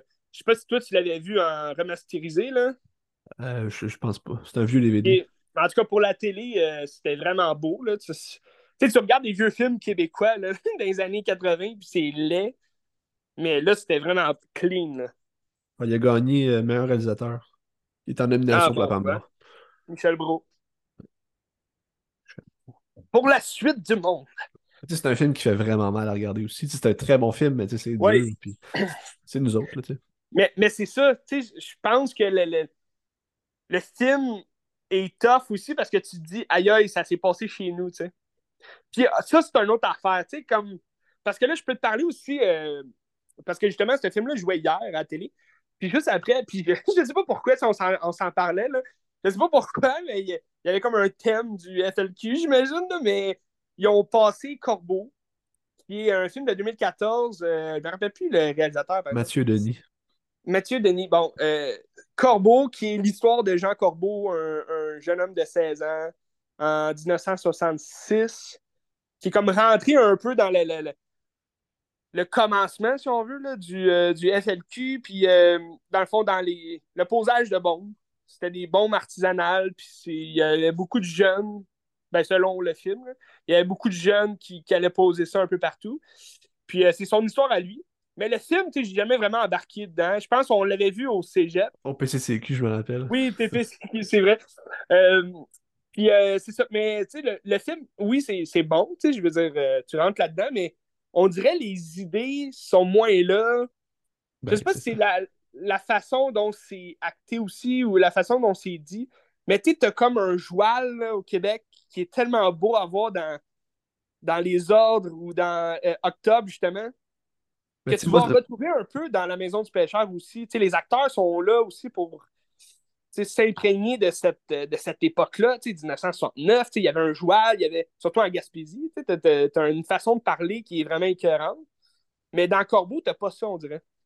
Mais tu sais, comme Corbeau, euh, peut-être que le revoir aujourd'hui, ça serait différent, mais quand je l'avais vu au cégep, c'était pas mauvais, mais je trouvais que c'était trop scolaire comme film. C'est un genre de film qu'on verra sur la 4 euh, euh, en français. Oui, pour dire, posez pas des bombes parce que c'est dangereux. C'est pas nécessairement ça, mais c'est plus pour nous apprendre sans avoir vraiment de point de vue. Ça reste comme avec une distance. C'est vrai. Tu sais, c'est. moi, je trouve qu'il y, y, a moins ce, rapport-là avec le. On dirait le, le réalisateur il est moins en rapport avec cette histoire-là que les autres réalisateurs dont je vous ai parlé, Pierre Falardeau, euh, euh, Michel Brault. On dirait, eux, tu ressens vraiment que le réal, il est dans l'histoire, il est comme imprégné de tout ça, puis il veut passer un message que, genre, regardez-les, c'était eux. Tandis que dans Corbeau, c'est plus comme retiré, comme réalisation, c'est. On dirait qu'il a, a, misé sur le clean, parce que oui, la réalisation est clean, mais sans le joual québécois, sans l'espèce de vibe que tu te retrouves euh, les années 66 en plus, là, en 1966. Fait que ouais, c'est moins là pour ça. Mais sinon, euh, écoutez les autres. Absolument. C'est absolument un must. Il faut voir ça. Il faut. Puis euh, tu, tu, pensais à un autre film, mettons, à part peut-être le, le, docu qu'on n'a pas vu, Les Roses? Mais tu parlais tantôt du film de Luc Picard. Ouais, Les Rois Mongols, moi j'ai adoré celui-là, c'est tellement un beau film. ça, c'est par rapport aussi euh, au SLQ un peu? Ben, dans fond, Les Rois Mongols, c'est euh, une famille de jeunes que le père a le cancer puis il va mourir. Fait que là, ils veulent placer les enfants dans les familles d'accueil puisque la mère peut pas s'occuper de tout le monde puis elle a comme pas les moyens. là, les jeunes, ils voient en même temps que ça se passe, la crise d'octobre, ils sont à Montréal, puis ça se passe, puis ils sont comme Ah, ben les autres, ils revendiquent quelque chose, fait qu'on va faire la même chose, on va kidnapper une madame, puis on, on, on avec genre en campagne. C'est un peu la même chose, puis les répercussions, puis de comprendre comme les, ce, que ça peut apporter à des gens quand ils vivent la situation aussi. Ah oui. C'est de mettre en relief ça. C'était bon. Moi, j'ai adoré ça. C'était un beau film. Euh, c'est intéressant, ouais. C'est drôle aussi. C'est fun. Hmm. La musique est belle. Colin. Je pense qu'il est là sur Crave, mais je suis pas sûr. sur Crave, ok. Mais sinon, euh, ouais, c'est ça. c'était une semaine assez mouvementée dans le... ma tête politicien. mais tu sais, je me disais en plus, tu sais, aujourd'hui, tu sais, je veux dire, oui, cet événement-là a comme mis fin à ça, mais en même temps, il y a des gens là, qui doivent encore avoir ces pensées-là, puis comme. Tu sais, mais à quel point, tu sais, de ce qu'on voit dans, pendant le COVID, là, pendant tout le, le, le convoi des, des camionneurs. C'est comme tous des événements que les gens revendiquent à rien pantoute, dans le fond, puis ils font du grabuge pour rien pantoute, puis t'as comme cette espèce de, de, je dirais pas le tourisme, là, mais comme le, le, les, les, portes du Québec sont grandes ouvertes à, à, tout le monde, puis c'est bien correct, puis, mais t'as comme cette idée-là du SLQ qui est comme, on est chez nous, on est québécois, laissez-nous vivre chez nous, puis nos terres et tout, mais on dirait que tu n'as pas cette revendication-là, cette, euh, revendication-là aujourd'hui. En tout cas, pas comme, euh, pas comme il faisait, puis c'est bien correct, là, mais, mais au niveau politique, oui, elle est toujours présente, mais en même temps, elle est comme en relief, on dirait. Mais tu sais, que le concept de liberté est, comme plus présent non plus. Puis tu sais, c'est sûr que tu mets des imbéciles qui manifestent pour rien puis ils comprennent pas pourquoi ils manifestent. C'est un peu ça l'affaire. Tu mets des gens qui manifestent pour les bonnes raisons avec autant de fugue, ça serait intéressant. Tu mais... Non, c'est ça. Bref. Vive l'indépendance! J'espère qu'ils écouteront pas ça parce qu'on va se faire ramasser par euh, des groupes d'imbéciles. Mais... non, mais de toute façon, on pointe personne. Ah non, on les pointe certains. On les pointe. On les pointe, mais je veux dire, il n'y a, personne. De toute façon, l'imbécile dirait jamais Ah, ben c'est de moi qui parle, l'imbécile, dans les manifestations, parce que je sais qu'est-ce que, pourquoi je manifeste. Mais non, comme tu dis, il y a beaucoup d'imbéciles qui savent pas pourquoi ils sont là, puis ils sont là pareil, tu sais. Mais, euh, ouais. Mais bref. Vive le Québec libre! That's C'est tout ce que je voulais dire. Mais c'est tellement important aussi. Euh, juste une dernière chose. C'est tellement important, je trouve, justement, de regarder ces films-là, puis de, de, de, se connaître, nous, euh, en tant que top Ah, québécois, d'où on vient, qui on est, puis pourquoi il faut, se battre pour nos convictions. C'est pas de... Là, je dis ça en, en, en long et en large, mais c'est pas de d'insulter des policiers ou de, de, de, de, voyons, comment dire, euh, se- se- se- se- devenir agressif envers la loi, puis de se dire, ah, on, est, euh, on est des Québécois, mais c'est pas, pas ça la liberté, là. La liberté, c'est de, de se battre pour ses convictions, oui, mais plus au niveau, euh, euh, je dirais, politique, là, plus calme, tu sais. Ah ouais. Bref. Ben écoute, moi je suis pas contre la FLQ non plus, là. tu sais. C'est correct. Non, non, ben non. Des fois, il faut que ça brasse dans la cabane, puis c'est correct. Ben, je suis sûr que ça a eu des répercussions positives, qu'est-ce qu'ils ont fait, là. C'est c'est 100%. Là. Ah, ben là, Même s'il y a des gens qui sont morts, là, mais c'est pas grave. Oui, non, mais c'est ça. Moi, je suis pas con. Je, tu sais, je je suis pas pour le meurtre ou l'enlèvement, mais, euh, mais je comprends, tu sais, leur message, tu sais. Je comprends. En tant que Québécois, je comprends. Ouais. C'est ça, c'est ça qui compte, tu sais, c'est de comprendre. Bref, je n'irai pas non plus en guerre pour ces convictions-là, dans le sens que, tu sais, c'est pas... je je vais pas partir en guerre pour ça, mais... Mais je comprends, tu sais, le- le- le- je comprends leurs envies, leur, leur, euh, leur fantasme, tu sais, de- d'avoir un Québec libre, puis un Québec solidaire, puis un Québec, euh, tu sais. Bref. Tout ça Ouais. pour dire qu'on n'est pas un pays, tu sais. C'est juste... On devrait. On devrait. On devrait, mais on l'est pas, tu sais, c'est ça l'affaire. Bref, c'est ça. Eh, écoutez ça, Les Ordres, octobre. La Maison du Pêcheur. Si, si tu l'as pas vu, t'aimerais ça, je pense. Ah, sûrement, sûrement. Faut que je le trouve, mais sûrement. Puis ça aussi, sûrement que c'était une, euh, une perche à Michel Brault, parce que euh, ça aussi, t'as as comme le, le présent qui est. Ben, le présent. T'as comme leur histoire en, en novembre, là, quand ils se cachent. T'as ça au début puis à la fin, puis c'est en couleur. Puis quand tu passes dans le passé un an plus tôt, ben, t'es en noir et blanc, tu sais, tout le long. Mais c'est un noir et blanc comme bleuté. Je trouvais ça beau. Ça faisait un lien avec le- la pêche, tu sais, la Gaspésie. Bref. Écoutez ça, gang. C'est important. Euh, moi, je parlais avec mon dernier film euh, québécois. Mais c'est mon dernier film tout court aussi, là, mais euh, OK? québécois. Euh, c'est un film culte que j'entendais souvent parler, que j'avais jamais vu, puis qui est assez dur à trouver. Puis j'ai comme tombé dessus en DVD par hasard, puis j'étais content. Euh, ça s'appelle euh, À l'ouest de Pluton de Henri Bernadet, puis Myriam Véro, qui ont réalisé ça en 2008. Puis je pense que depuis ce temps-là, il a comme rien fait. Puis Henri Bernadet sort un film au mois de novembre qui s'appelle Rayon Gamma. Ça a l'air bien. Oui, j'ai entendu parler. Ben, il y avait une balance qui est sortie cette semaine, je pense, justement. Ah, ben, tu vois, c'est peut-être là que j'en ai entendu parler. C'est un drôle d'hasard, parce que ça n'a pas, ça, ça a pas de relation. J'ai pas checké ça à cause de ça. juste. Ben non, je sais. Puis, euh, dans le fond, c'est ça. À l'ouest de Pluton, c'est un film. Je pense que c'est le film qui capture mieux c'est quoi l'adolescence euh, de- que j'ai jamais vu de ma vie. là. C'est- c'est- au, au Québec, en tout cas, mais je pense que l'adolescence est quand même euh, universelle un peu partout. là, on a quand même des Ouais. sentiments pareils un peu partout, j'imagine. Puis, euh, dans ça se passe à Québec. Puis, tu suis comme, je pense, c'est 12 différents jeunes. Puis, c'est des non-comédiens. C'est des jeunes qui ont pogné de même, mais c'est pas un documentaire. Ça a l'air d'un documentaire, par contre. Puis c'est juste l'adolescence, c'est l'errance, c'est du monde qui essaie de se définir à travers comme un, un band de garage, à travers le skate. T'as- t'as des gens un peu plus euh, marginaux qui sont dans leur bulle, puis que c'est un peu des nerds, puis ils font rien, mais ils, essaient de s'imiter pareil, ils sont juste là. C'est nous autres! C'est nous autres, Genre, les nerds! ben oui, c'est pas je tu sais, genre Jérôme, c'était comme moi un peu, là, c'est Jérôme. Ouais. Il fait des poèmes pour une fille, mais la fille, elle aime pas. Puis il est comme, ah, ok, il est dans son coin. aïe. Ah, cette fameuse femme! Puis tu sais, l'histoire, c'est ça, dans le fond, c'est juste l'adolescence. C'est... Là, il y a un party chez quelqu'un, il y a comme du grabuge parce qu'il y a du monde qui s'infile là, puis ils partent avec des Oh. affaires. Puis là, t'as le frère qui arrive, il est en maudit. Puis, euh, ben, c'est c'est ça. C'est l'errance, c'est l'adolescence. Mais tu sais, ce que j'aime aussi, c'est que à l'ouest de Pluton, tu sais, qu'est-ce qui est à l'ouest de Pluton? C'est la Terre.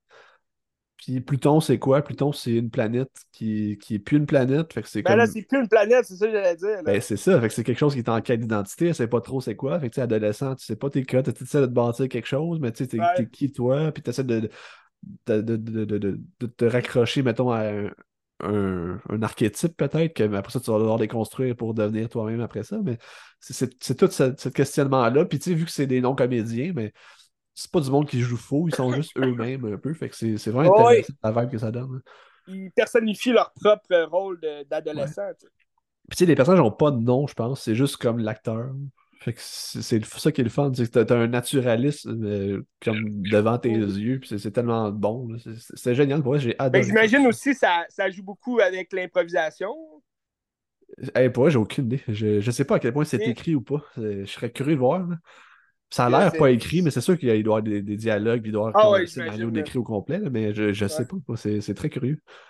Parce que ça, c'est vraiment intéressant, tu sais, quand, quand tu parles d'un film improvisé ou de, tu sais. C'est un film culte, ça, puis euh, c'est avec raison pour vrai, c'est génial. Vraiment ouais, puis que tu disais, c'est ça, 2008. C'est comme un bout, là. Oui. Ça fait quoi, ça fait 15 ans? 15 ans. 15 ans qu'il n'a rien fait, ce gars-là, mais c'est sûr que c'est un film qui devait pas avoir un grand budget. Je ne sais même pas s'il y a du financement de la Sodec puis euh, téléfilm, je suis pas sûr. Mais lui, il est-tu, euh, mettons, sinon scénariste dans d'autres choses? Non, il n'a a jamais. il a pas fait d'autres choses? Je vais aller voir. Henri Bernardet. Oups. Henri Bernardet. Bernardet. Ah, il est réalisateur d'une série télé Camping de l'ours, que j'ai aucune idée c'est quoi. Ah! je connais pas non plus. Camping de l'ours. Il... il fait des épisodes de série télé de temps en temps. OK. Ouais. Bon, il a peut-être il a peut-être vagué là-dedans pendant ces 15 années-là. C'est ça, Sylvain le Magnifique, il a, comme réalisé ça à la télé. Je sais pas c'est quoi. OK. je connais pas non plus. C'est ça. Ben, j'imagine qu'il doit tout le temps rester dans cette vibe-là aussi, là, de sais, j'imagine son. Rayon gamma, ouais, ça a l'air semblable. C'est une esthétique qui est pareille, ça a l'air comme avec des gens pas connus, puis euh, très naturaliste. Puis je pense que Rayon Gamma, ça parle surtout de l'intégration des immigrants, puis un peu de la réalité. Que ça a l'air beau. Mais, mais c'est bon de rester dans les thèmes. Je trouve ça, je trouve ça le fun. un réalisateur qui se respecte lui-même dans, dans ce qu'il veut dire. Tu, tu, regardes un Denis Villeneuve.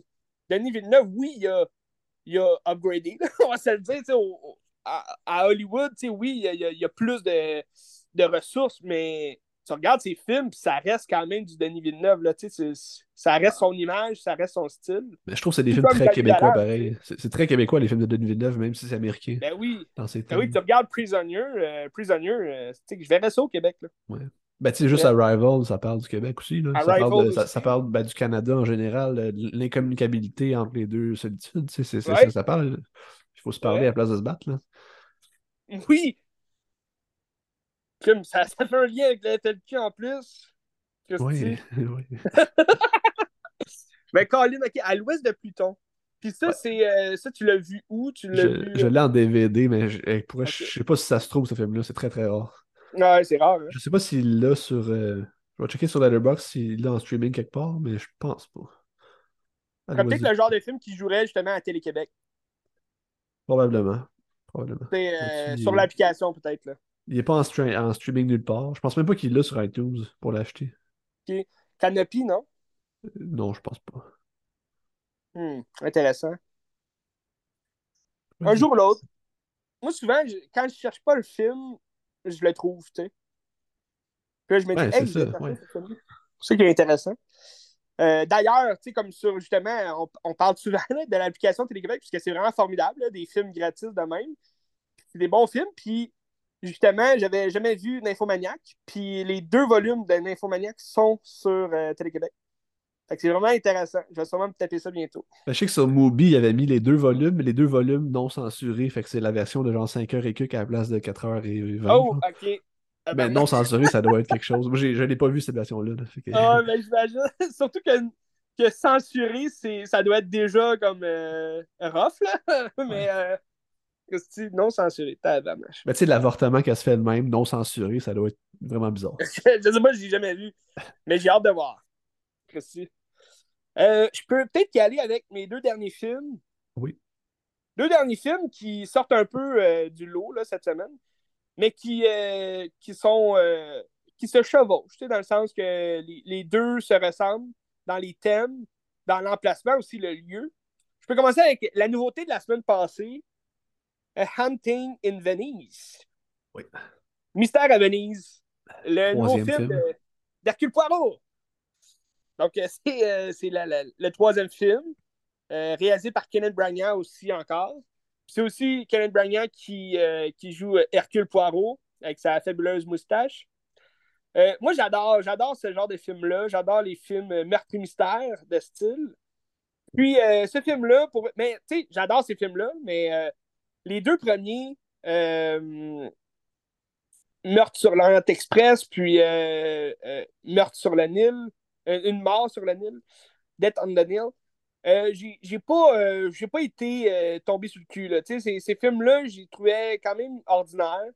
Surtout, euh, Dead on the Nile, c'était vraiment pas euh, un bon film selon moi. C'était pas. Euh, c'est le fun parce que c'est Hercule Poirot, puis parce que c'est un mystère, puis tu te demandes, ah, c'est qui qui a, fait le meurtre.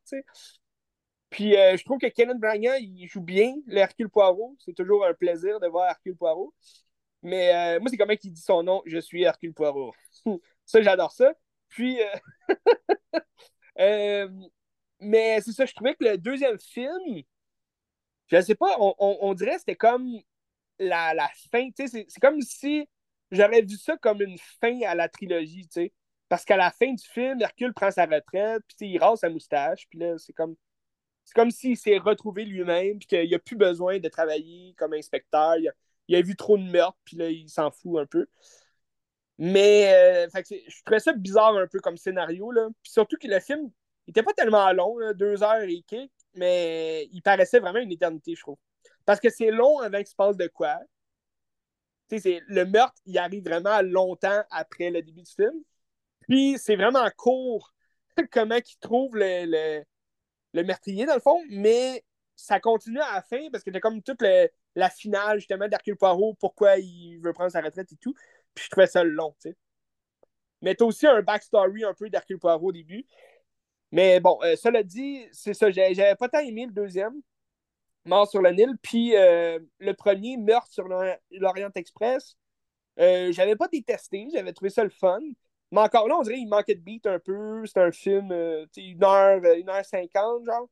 Puis j'avais aimé ça parce que Johnny Depp joue un petit rôle dedans, mais puis t'as beaucoup d'acteurs connus, puis le fun. Mais je trouvais qu'il manquait un peu d'épices de, dans la recette. C'était c'était un bon scénario, mais on dirait que c'était moins relevé que ce que j'aurais aimé. Fait que je suis allé voir euh, Meurtre à Venise avec une espèce de pas de recul, parce je me disais, bon, ça va-tu être aussi raté que les deux premiers? Parce que selon moi, ils sont ratés les deux premiers, mais je me suis dit, ah, je vais y aller pareil. L'annonce a l'air sympathique. Puis euh, Hercule Poirot, toujours bon quand même. fait que je suis allé. Puis pour vrai, j'ai été étonnamment surpris. C'était vraiment bon. Euh, j'ai beaucoup aimé. Sans être un film extraordinaire.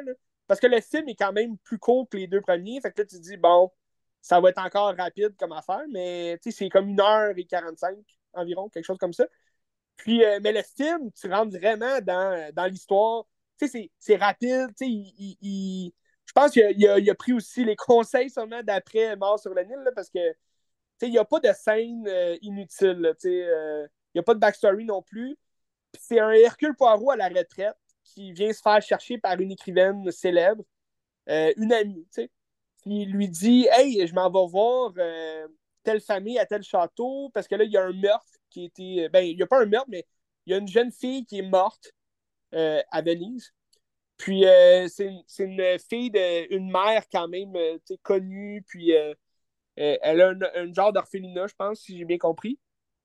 Puis euh, elle a de l'argent et tout. Puis elle, elle recevait euh, Michel Yo, qui joue une voyante. Puis là, ça se passe en 1957, là, quelque chose comme ça. Fait que les voyantes sont comme réputées pour être des charlatans, c'est pas vrai et tout.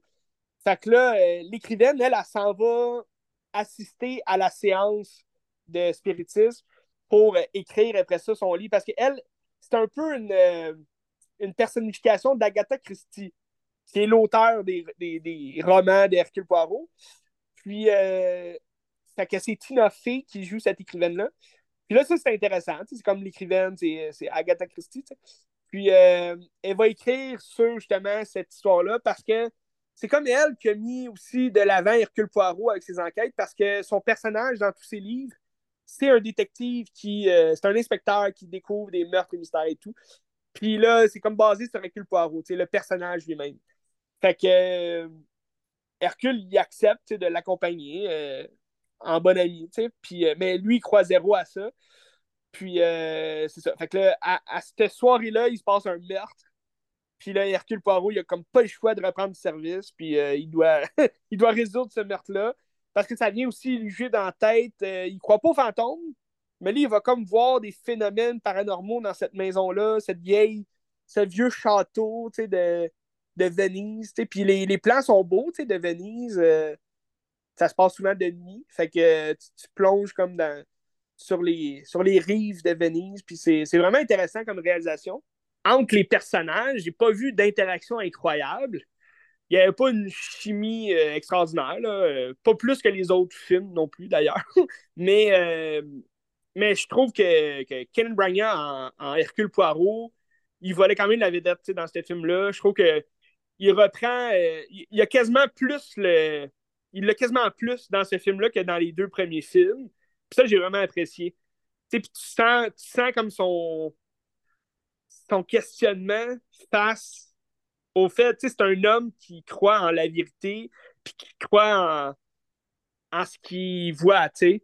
Mais là, qu'on lui parle de fantômes, qu'on lui parle de spiritueux, tu sais, de, de, spiritueux. De, spiritualité, tu sais, de, de fantômes. Euh... là, lui, il, il croit pas, tu sais, fait que quand il voit des espèces de d'ombrage, quand il, il, va voir carrément des fantômes, puis là, il va se demander, Colin, euh, est-ce que c'est moi, Hercule Poirot, ou je suis un imposteur, tu sais? Parce que là, il l'a vraiment pas vu venir, celle-là.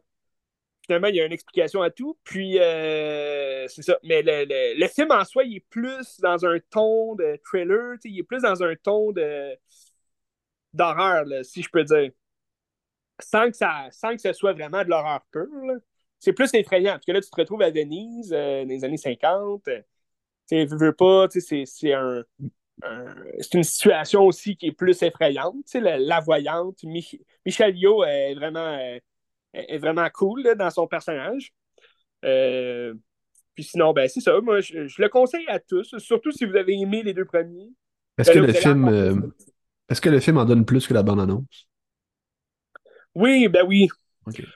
oui, le film, je trouve qu'il est Bande-annonce, je l'avais trouvé euh, sympathique, euh, je l'avais trouvé quand même euh, intéressante.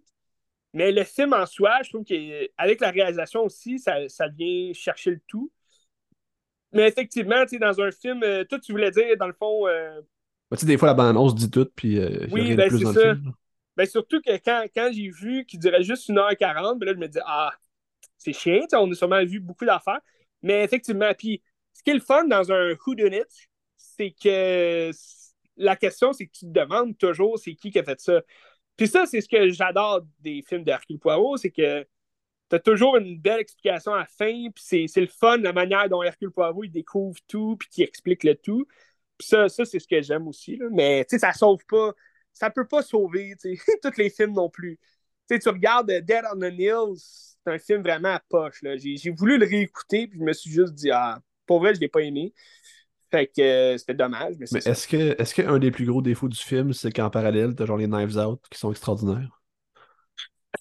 Euh, ben, c'est sûr que quand tu regardes euh, comme un Hercule Poirot, oui, tu vas le comparer à tous les autres films de ce genre, tu sais, Meurtre et mystère et tout. moi, un de mes préférés, c'est Clou. C'est carrément le film sur le jeu de société, le Clou. Puis c'est tellement bon, c'est tellement rafraîchissant comme film. c'est drôle, en même temps. Là, tu t'en vas chercher Knife Out, qui va venir un peu chercher justement cette comédie-là du Who Done It, puis comme des, aspects un peu plus euh, satiriques de la chose. Euh, mais c'est très différent dans les deux thèmes, je pense. Euh, tu sais, Knife Out, tu t'en vas vraiment chercher, justement, comme je te, je te disais, tu un aspect plus comique de, chacun des personnages, qui est plus caricaturaux aussi. Tu, tu regardes un, Hercule Poirot, euh, les personnages sont sérieux. Tu n'iras pas chercher les caractéristiques, mettons, d'un personnage à qui il va toujours en avoir un plus violent, il va toujours en avoir un un peu plus euh, suspect que les autres. Mais dans dans les deux films, je trouve que Ryan Johnson s'en va bien chercher justement ce côté-là caricaturaux euh, de, ce que moi je fais référence à Clou, que tu sais, Colonel Moutarde, c'est comme le, tellement c'est satirique là, comme, euh, comme euh, film aussi. Ça, euh, ça, je vous conseillerais à tous. Le film Clou. Mais effectivement, Knife Out est une coche au-dessus, ça c'est sûr. Mais tu sais, moi, j'avais pas plus aimé que ça le deuxième, fait par Netflix, mais ça restait quand même un très bon film aussi. Là. Mais c'est ça, les Hercule Poirot, je trouve que ça, ça manque un peu de. Ça manque d'amour, on dirait, ces films-là. Je sais pas si c'est. Mais c'est aussi, j'ai, j'ai jamais été un grand fan de la réalisation de Kenneth Branagh aussi. Fait que, tu sais, dans tous ces films, là, toi non plus, je pense. Euh. Mais j'en ai pas vu tant que ça, mais non, j'aime pas ce qu'il fait. tu sais, même comme acteur, tu sais, je trouve qu'il joue. Tu sais, moi, je l'aime en, en Gilderoy Lockward, mais euh, dans Harry Potter, The Chamber of Secrets. Mais, euh, euh, mais c'est ça, en général, comme acteur aussi, je trouve. Mais en Hercule Poirot, je, je, le vois très bien. Je trouve qu'il colle, ça lui colle bien à la peau. Puis surtout dans ce troisième film-là. Donc, je le conseille à tous ceux qui veulent voir ça. Intéressant. Mais je pense que les critiques sont bonnes aussi. Euh, sont meilleures que les deux premiers, en tout cas. Oui. Puis, euh, Bref, j'ai regardé aussi euh, un film. Ben, j'ai cherché un film qui viendrait se relier un peu à euh, Hunting in Venice. Puis, euh, ben, j'avais un film que j'avais tapé sur Frisson TV. Donc, très bonne chaîne télé si vous aimez les films d'horreur. Puis même, tu sais, c'est toutes sortes de films d'horreur. Puis j'avais tapé un film qui est quand même bien connu. Puis ça faisait longtemps qu'il était sur ma watchlist.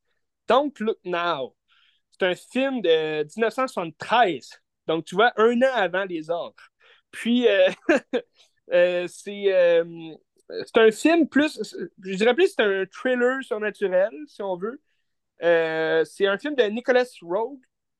Nicholas Rogue a fait d'autres films que j'ai pas vus vraiment. quand je regarde sa filmographie, là, ça me dit rien, ces films. Ah, il y a peut-être euh, The Man Who Fell to Hurt, que j'ai déjà entendu parler, mais sinon. Euh, ben, il y a The Witches, là. Je ne l'ai jamais vu, mais c'est l'original, The Witches, euh, qui ont fait un remake là, récemment, là, Warner Bros. Mais sinon. il me semble que j'ai trouvé un film Criterion qui a fait à la Maison de l'Entraide l'autre jour. Je je sais pas pourquoi. Je vais essayer de trouver c'est quoi. Ok. Hmm. Ben, moi, le seul que j'ai déjà entendu parler, c'est The Man Who Fell to Hurt. C'est avec David Bowie. Mais, euh, ouais, t'as Rip Thorn aussi dedans. Sinon, t'as Walkabout, qui est, qui est aussi un film quand même connu de ce que j'ai pu lire. Euh, Walkabout, que ça a l'air que c'est super bon comme film que j'ai pas vu. C'est peut-être lui aussi que tu as vu en Criterion. Non, c'est ça aussi, je l'ai trouvé. C'est Insignificance. OK. Il me semble que c'est ça. Intuitions. C'est. Euh, ouais, OK. Il est en Criterion. Avec Tony Curtis. je sais, ça doit. Tony Curtis. Ah oui, t'as Gary Busey aussi dedans. Oui. Film de 85 quand même. Ça. ça semble bon. En tout cas, quand tu regardes Don't Look Now, tu le sais que c'est quand même un réalisateur qui, a, du, euh, qui a de l'avenir, ou bien qui a eu de l'avenir, parce que c'est un film de 73. D'après moi, c'est quand même au début de sa carrière. Sais, si on regarde justement la signifiance euh, 83, tu sais, c'est que il a quand même patogé. Là. Puis tu regardes The Witches, c'est 90, ce film-là. Fait que c'est quand même un réalisateur qui a surfé là, à travers les années. Mais donc, Look Now, c'est avec euh, Donald Sutherland. Un jeune Donald Sutherland. Puis quand tu, quand tu penses à Donald Sutherland, c'est un peu comme Samuel L. Jackson. Quand tu penses à un jeune Samuel L. Jackson, ben, il paraît quand même vieux. fait que là, tu penses à Donald Sutherland, un jeune, c'est quand même un homme à moustache. Fait que... Puis là, on est en 73. Donald Sutherland, je pense qu'il a commencé en théâtre, quand même assez vieux. il a commencé justement à faire des films dans cette époque-là, le 60, 70. Puis euh, ça, il avait. il a l'air. C'est un père, fait il a quand même une grosse moustache. Puis euh, le film, pourquoi je dis que ça, ça va chercher les mêmes thèmes que euh, Mystère à Venise, c'est que le film va se passer à Venise. Puis c'est aussi un meurtre et mystère, dans le sens que euh, Donna Sutherland avec sa femme qui est jouée par Julie Christie. Euh, elle aussi, c'est une actrice quand même qu'on a vue souvent dans des films, euh, peut-être moins connue, mais Julie Christie. elle, elle puis son mari, ils ont deux enfants. Ben, il y avait deux enfants parce que là, le début du film, c'est que leur petite fille se noie dans un lac, genre le, ben, un lac, une petite rivière près de chez eux. Puis euh, là, c'est comme les retombées, si tu veux, psychologiques sur le couple. que, tu sais, sont pas en difficulté, mais ça se passe comme un an plus tard, puis ils sont, sont rendus à Venise. Puis je ne sais pas si au début du film, ils vivaient déjà à Venise, mais là, ils sont à Venise pour le travail euh, de l'homme, de Donald Sutherland, qui euh, qui est dans le bâtiment. Puis dans les rues de Venise, ben là, il, découvre un peu la place. Puis comme la femme qui va avoir toujours des visions de sa petite fille, comme si elle était encore présente. Puis ils vont croiser un couple devient madame. Ben, un couple, je dis pas que c'est un couple, mais c'est deux vieilles madames qui sont tout le temps ensemble, dont une qui est aveugle. Puis elle, elle va toucher la, femme, puis elle va lui dire, parce qu'elles sont comme des toilettes de femmes, puis elle va lui dire Ah, votre fille, tu sais, euh, elle va dire le nom de leur fille, puis euh, elle va dire Elle est là, tu sais, je la vois, elle, vous sourit, elle vous salue, puis tout. Puis là, ça va comme un peu jouer beaucoup sur la psychologie de la femme qui va comme euh, tomber sans connaissance, puis le par après, elle va devoir, elle, va quitter Venise pour aller se ressourcer ailleurs avec ces madames-là. Fait que là, Donald Sutherland est comme perdu un peu là-dedans. Il sait pas trop qu'est-ce que sa femme vit. Il comprend pas, en fait. Puis à ce moment-là, ben, il y a des meurtres dans le, à Venise. Il y a comme un tueur en série là, qui tue des gens euh, durant la nuit. Puis les policiers recherchent ce meurtrier-là.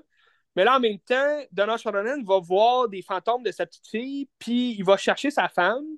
Fait que là, il va comme, tout au long du film, il est comme perdu un peu dans les rues de Venise, tu sais, dans les petites ruelles. Puis c'est vraiment bien filmé pour l'époque. C'est comme, tu rentres vraiment, c'est quasiment des travelling tout le temps avant, là, dans les petites ruelles, puis tu suis Donald Sutherland qui court comme dans les petites ruelles, puis c'est vraiment beau, c'est vraiment, euh, ça te rentre dedans, là, tu rentres vraiment dans l'histoire.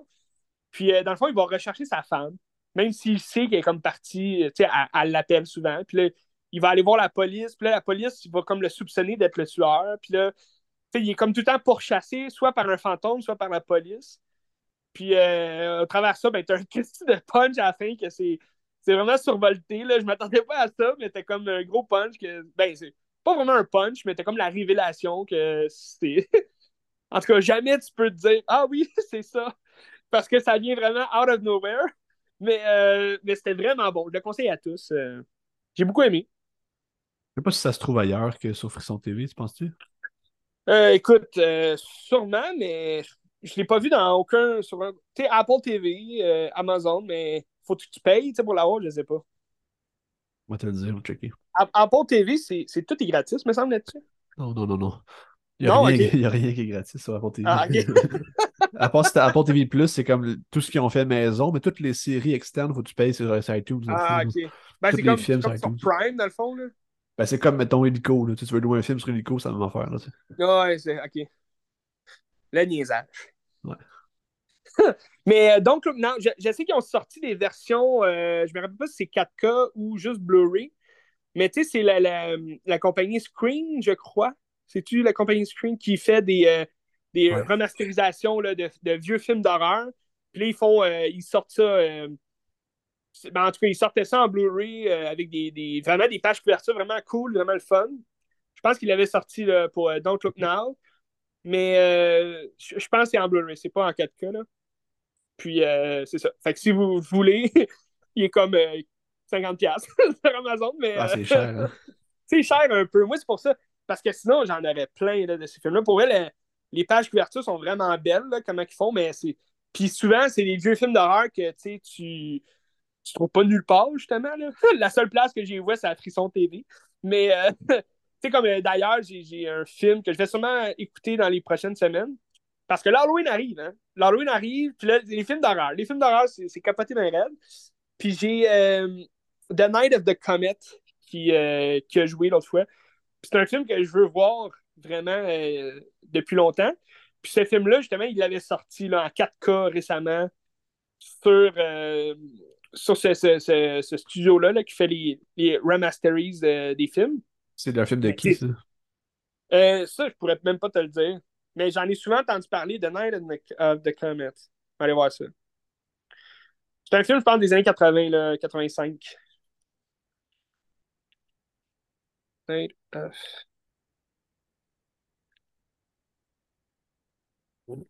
Night of the Comet. C'est un film de Tom Eberhard.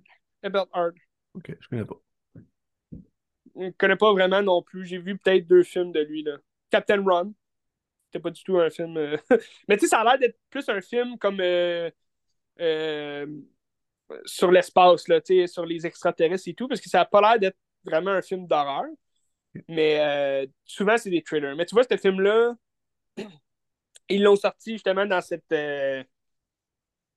dans cette section-là de films qui est comme remasterisé. Fait que vraiment beau, mais tu sais, je vais pas payer 50$ pour ce film-là. Là. Il y a des films que je vais payer 50$.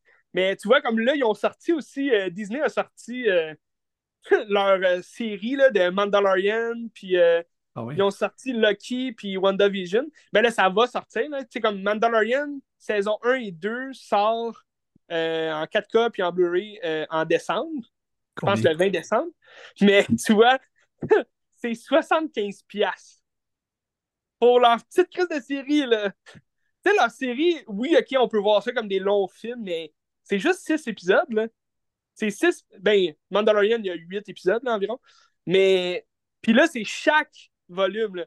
Tu sais, t'as Mandalorian saison 1 qui est 75$, t'as saison 2 qui est 75$ aussi. Là, c'est cave. Puis Lucky, c'est la même chose. Euh, Lucky sort à la fin du mois, je pense, euh, la semaine prochaine. Mais tu sais, c'est 75$. Tu sais, je vais pas payer ça. Surtout que c'est 6 épisodes, puis tu sais, souvent, c'est comme une demi-heure, là. What the fuck? C'est pas bon. Ben là, tu sais, c'est. Tu sais, Lucky, c'était bien. WandaVision aussi. WandaVision sort en novembre, si je me trompe pas, pour les intéresser. Mais, euh, tu sais, c'est pas, des, c'est pas des, des séries que je vais acheter. Là. Surtout si tu as Disney Plus, que tu peux les voir gratis. Parce que oui, oui, on peut les inclure dans le MCU, mais ça, ça dit rien. Là. Ces films-là, je veux dire, oui, ça continue leur histoire, mais je m'en fiche. Là, mais par exemple, euh, je n'ai pas encore commencé euh, Ahsoka. Ah, bon, la série Es-tu sorti au complet ou pas encore? Non, non, non, elle joue encore. Euh, je pense qu'on est rendu au cinquième épisode, mais là, je ne sais pas s'il y en a juste six ou bien ils vont aller euh, plus vers huit. Là.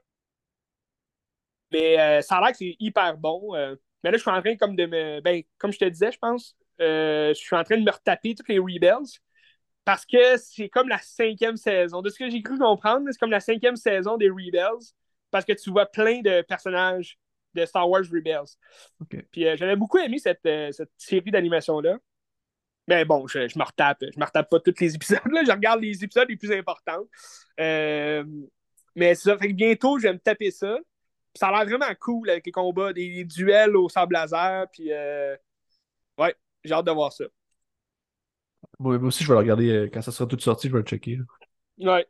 Ben, c'est quand même dans le mieux de même, à cette heure, parce que, c'est un peu la même chose avec Prime Video, parce que là, hier, ils ont sorti The Continental, qu'on parlait justement, là, il y a un ou deux euh, épisodes, mais euh, on parlait du Continental, qui est la série dérivée de John Wick. Mais les, critiques sont mitigées, de ce que j'ai pu comprendre.